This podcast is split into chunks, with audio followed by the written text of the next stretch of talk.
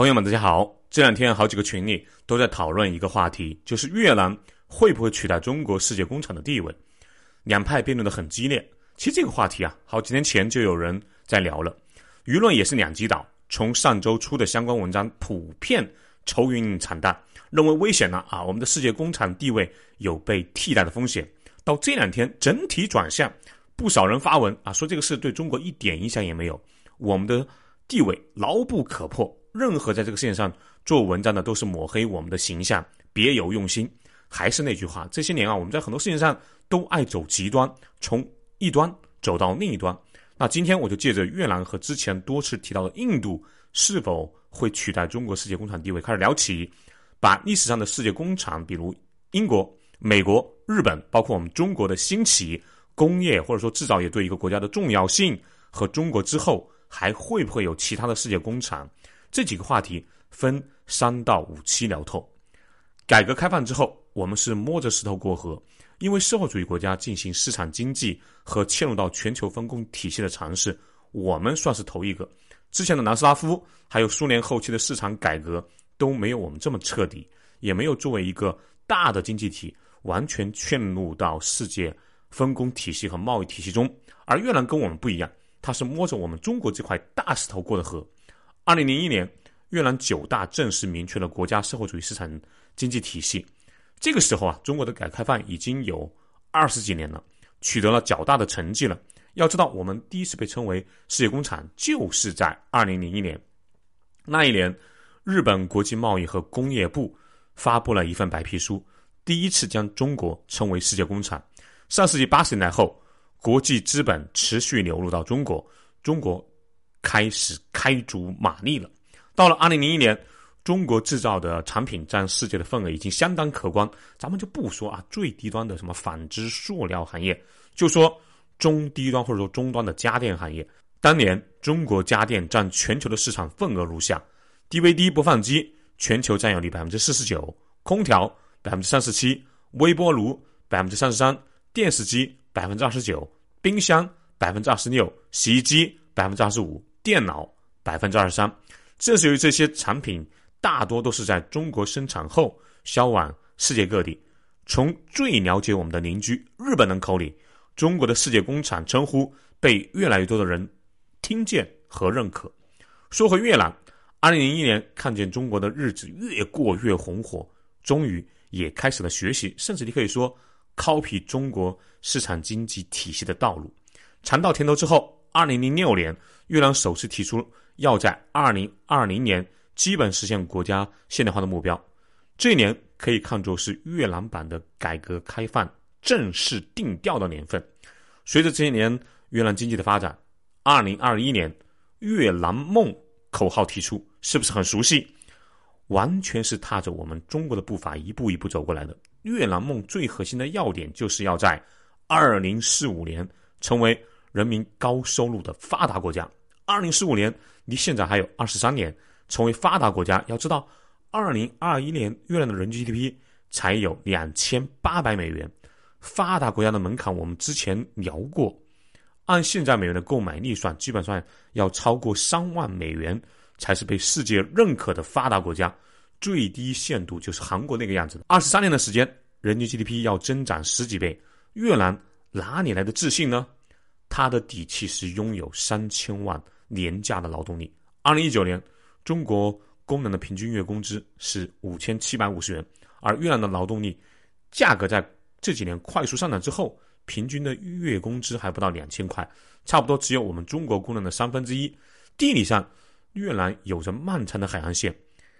紧邻我们这个世界最大的工业区，制造业从中国转移到越南，这个成本啊相对比较低。文化方面，越南也是儒家文化圈之一，骨子里就有着强烈的入世的要求，讲究修身齐家、精进和进步，对物质和财富有着比较强烈的冲动。另外，越南的政治体制和咱们差不多，政府的效率比较高，能够集中力量办大事，这个在工业进程中还是比较重要的。还有，越南的外部环境也比较好，早在二零零六年，美国就给予了越南。最惠国待遇。二零一九年七月，欧盟又和越南签署了自由贸易协定，承诺会逐步减免越南百分之九十九以上的商品关税。越南还加入了一系列地区组织的经贸协定，几乎和全球主要经济体全部都建立了自由贸易关系，这让越南的外资的一个投资环境啊变得非常有吸引力。越南的制造业可以无缝对接全球市场，同时越南有外资优惠政策享受，加上这几年不少的外企，包括我们中国的企业争相到越南建厂办企业，在这些。有利条件的共同助推下，越南在经济发展方面确实比较给力。你根据越南统计局的数据统计，越南在二零一八年到二零一九年这两年 GDP 实现了百分之七以上的增长，这样的增速在世界啊，就说亚洲也都是比较领先的。即使是二零二零年遭遇了疫情这么强大的冲击，越南也实现了百分之两点九一的经济增长。最难能可贵的是。越南是二零二零年整个东南亚唯一保持经济正增长的国家，整个东南亚萎缩了百分之三点八，也就是负增长百分之三点八，而越南增长了百分之两点九一，而且越南出口额挺吓人的啊，两千八百一十五亿美元，同比增长百分之六点五，就好像全球肆虐的疫情在他面前不存在一样。另一方面，可能是因为较为亮眼的经济数据。越南股市二零二一年跻身全球前十大股票上涨市场的行列。越南国内投资者新开户数量激增，有大量闲置资金涌入，推动越南股市的指数累计上涨超过三百九十四点，年涨幅百分之三十五点七二。就问你羡不羡慕？特别是今年的第一季度，越南经济报表十分抢眼，订单更是拿到手软。根据越南统计局数据显示，二零二二年第一季度货物出口总额达到了一千七百六十三点五亿美元，同比增长百分之十三点四。其中三月份出口额是三百四十七点一美元，大概是两千两百亿人民币左右，环比增长百分之四十八点二，同比增长百分之十四点八。这个无论从进出口总额还是三月份的强势增长上看。都超过了我们进出口的指标性城市深圳。根据深圳市统计局四月二十七号的消息，一季度全市进出口总额七千四百零四点八亿元，同比下降百分之两点八。可以看出，不管是进出口额还是增速，越南都明显超过了深圳。这是越南取代中国产业链这个话题的开始。我看群里有听友辨别说，深圳是我们的一个城市。不到两千万人口，而越南是一个人口超过一亿的国家，这种比较没有太大的意义。因此，不能因为这个就开始焦虑啊，开始探讨越南是否会在将来取代中国的世界工厂地位。我不太认同上面的观点，虽然我也认为越南取代中国世界工厂的地位可能性很低。越南人口有将近一个亿，和中国没有办法相提并论，却已经是数得上的人口大国了。想想中国之前的世界工厂，日本人口也就一点二六亿；世界工业强国韩国人口才五千一百万，而那些欧洲的经济大国，比如英法德，人口要比越南少得多。因此，从人口这个角度来说，越南在人口数量上符合一个经济大国，甚至是世界工厂的潜力的。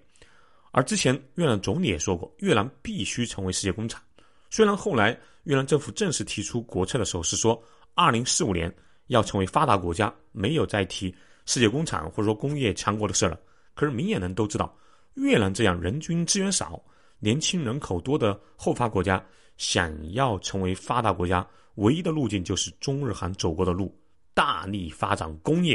也就是说，越南是有人口基础，也有成为世界工厂的内在需求的，但它还是很难取代中国成为世界工厂的原因，和我们聊。印度的时候比较像，我在之前的节目里面聊过，印度的地缘优势非常大，人口也足够年轻，国际环境也较中国更好。之所以在和中国的竞争中处于下风，并且失去了成为世界工业强国乃至成为世界工厂的机会，最主要的原因就是印度没有做好土地改革，打好重工业基础和贸易保护这三个原因。当然，我们也可以说土地改革、重工业基础和根据。自身国家处在不同时期，灵活的调整贸易政策，是一个国家成为强国和世界工厂的必须要通过的三大关卡。这三大因素就像大过滤器一样，过滤掉大部分想成为经济强国和染指世界工厂的国家。在这里要重点说一下，就土地改革和重工业基础的重要性。土地改革的本质是为市场经济发展扫清障碍。市场经济或者叫商品经济，需要人和物的自由流动，需要国内市场，这样大工业才能迅速找到足够多的人力，才能把商品运往到全国各地。同时，只有土改之后，人人都有基本的生产质量，全国的多数人群才有基本的消费能力，工业生产出来的商品才能卖给足够数量的消费者。英国的圈地运动。美国的南北战争、日本的明治维新和一九四六年到一九五零年，日本政府采取的强硬措施，购买地主的土地，转卖给无地扫地的农户，并规定国家可以进行土地买卖的日本治耕农土地改革，还有我们中国的一九五零年六月二十八号通过的《中华人民共和国土地改革法》，都是成功的土地改革，成功的把资本和人力从土地中解放出来，给农民松绑，为工业化打下了坚实的基础。走完土地改革的国家，接下来会遇到一个大的选择题：要不要下血本发展重工业？这样的选择题，千万人口以下的小国不需要太注意。哎，像什么瑞士、挪威等西欧、北欧国家，只需要在几个领域爬到行业的高端就行了。可是大国，尤其是人口过亿的大国，或者想在全球有比较大影响力的国家，就要面临这个考验：要不要勒紧裤腰带，以举国之力发展重工业？因为工业化的三要素——钢铁、化工、电力，都是建立在重工业之上的。没有重工业基础，就不可能成为工业大国、世界工厂，也很难有举足轻重的影响力。欧美的呢老牌列强就不必说了啊，人家有两百多年的工业发展史。说说，除了西方世界之外，唯一实现工业化的地区中日韩。按照时间表，日本在发展起来之前，人家就有了三菱、三井住友；韩国在发展初期就大力投入了浦项制铁和 SK 化学；我国在刚解放初期就砸锅卖铁，建立了全重化工产业，也就是今天的什么中钢、中化、中韩、中船、中核。一重、二重啊等一系列央企，为了让苏联帮我们建立重工业，我们甚至牺牲了收复台湾的机会，去朝鲜半岛和美国为首的所谓的联合国打了一大战，交了投名状，才终于打动苏联帮我们建立重工业体系。全国人民在六十七十年代，那真的是勒紧裤腰带在搭建我们自己的重工业体系。到了七十年代中期。我们的重工业体系算是勉强吸纳了之前第二次工业革命的成果，重工业才是大力发展制造业绕不开的核心呐！没有强大的重化工业的支撑，就不可能建立供应链，制造业就成了无根之木、无源之水。这就是为什么两千年左右的时候，第一次东南亚产业转移失败的原因，也是现在越南和印度等本该。接替中国成为下一个世界工厂最大的短板，那重化工业是需要长期和大量积累的，尤其是对后发国家，需要政府和人民达成共识，有极大的魄力和很大的牺牲去打造的。这里多说一句，在这个节目聊印度的时候，我曾经说过，印度啊有点取巧，想从农业直接跨步啊跨到第三产业，跳过。苦哈哈的工业，特别是跳过需要大量资金和很长时间才能搭建的重工业体系。这一年多，我又看了很多资料。严格来说，印度也不是说想走捷径的，印度政坛也有一些人间清醒。早在一九五一年，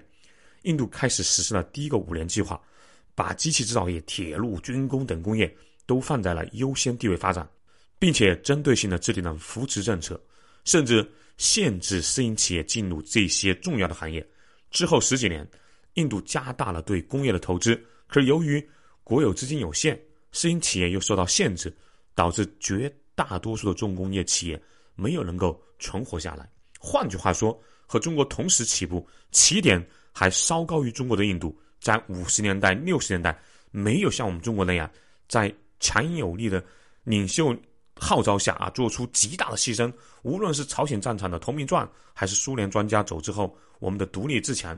重工业是考验后发国家民族精神的一道门槛。中日韩在这方面真的不是盖的，可以这么说，印度是想建立自己的工业体系，也是很想发展自己的重工业的，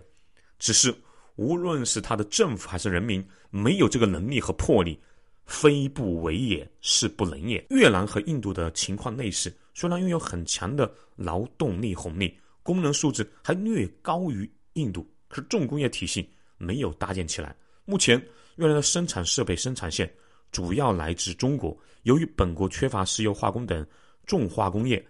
以及机械制造等完整的工业体系，所以越南制造的各种所需要的纺织、面料、塑料制品也主要来自中国，原材料。依靠中国比例高达百分之四十五。以运动鞋为例，即便当下越南的运动鞋产量已经超过了中国了，但是中国依旧控制着越南运动鞋产业的关键环节。甚至有观点认为，越南本身就是我们广东工业贸易体系中的一环。而且，越南企业有不少来自我们中国的投资，越南发展对中国也是有利的，所以不必过于焦虑。未来越南对中国世界工厂地位的冲击，但也不能完全无视。至高至大的认为我们的地位固若金汤，越南出口腾飞，对我们没有丝毫影响。越南、孟加拉、印度等国订单的增加，对中国世界工厂地位影响不大。转过去的基本都是最低端的加工业，即便如此，对我们沿海工业向内地和西部转移，还是起了一定的阻碍作用的。对我国落后地区的经济发展、就业、消费，还是多少有些影响的。最后，我在群里看到有人就中国劳动力红利是否消失讨论的很激烈啊！我我个人看法是，劳动力红利在慢慢消失是不争的事实。可是，工程师红利还在，工程师红利会在劳动力红利消失一段时间之后，继续支撑我们国家发展相当长的一段时间。我们每年大学生近千万，科研人员总数超过七千五百万，工程师数量比美国还多百分之五十，整整多出一千万来。这是我们未来继续世界工厂地位和继续向上攀爬的底气所在。随着科技的发展，尤其是人工智能的发展，在未来的一二十年，低端重复性岗位将会大量的被人工智能，特别是那个机器臂替代。除非一个国家功能成本低到机器暂时没有办法替代他们，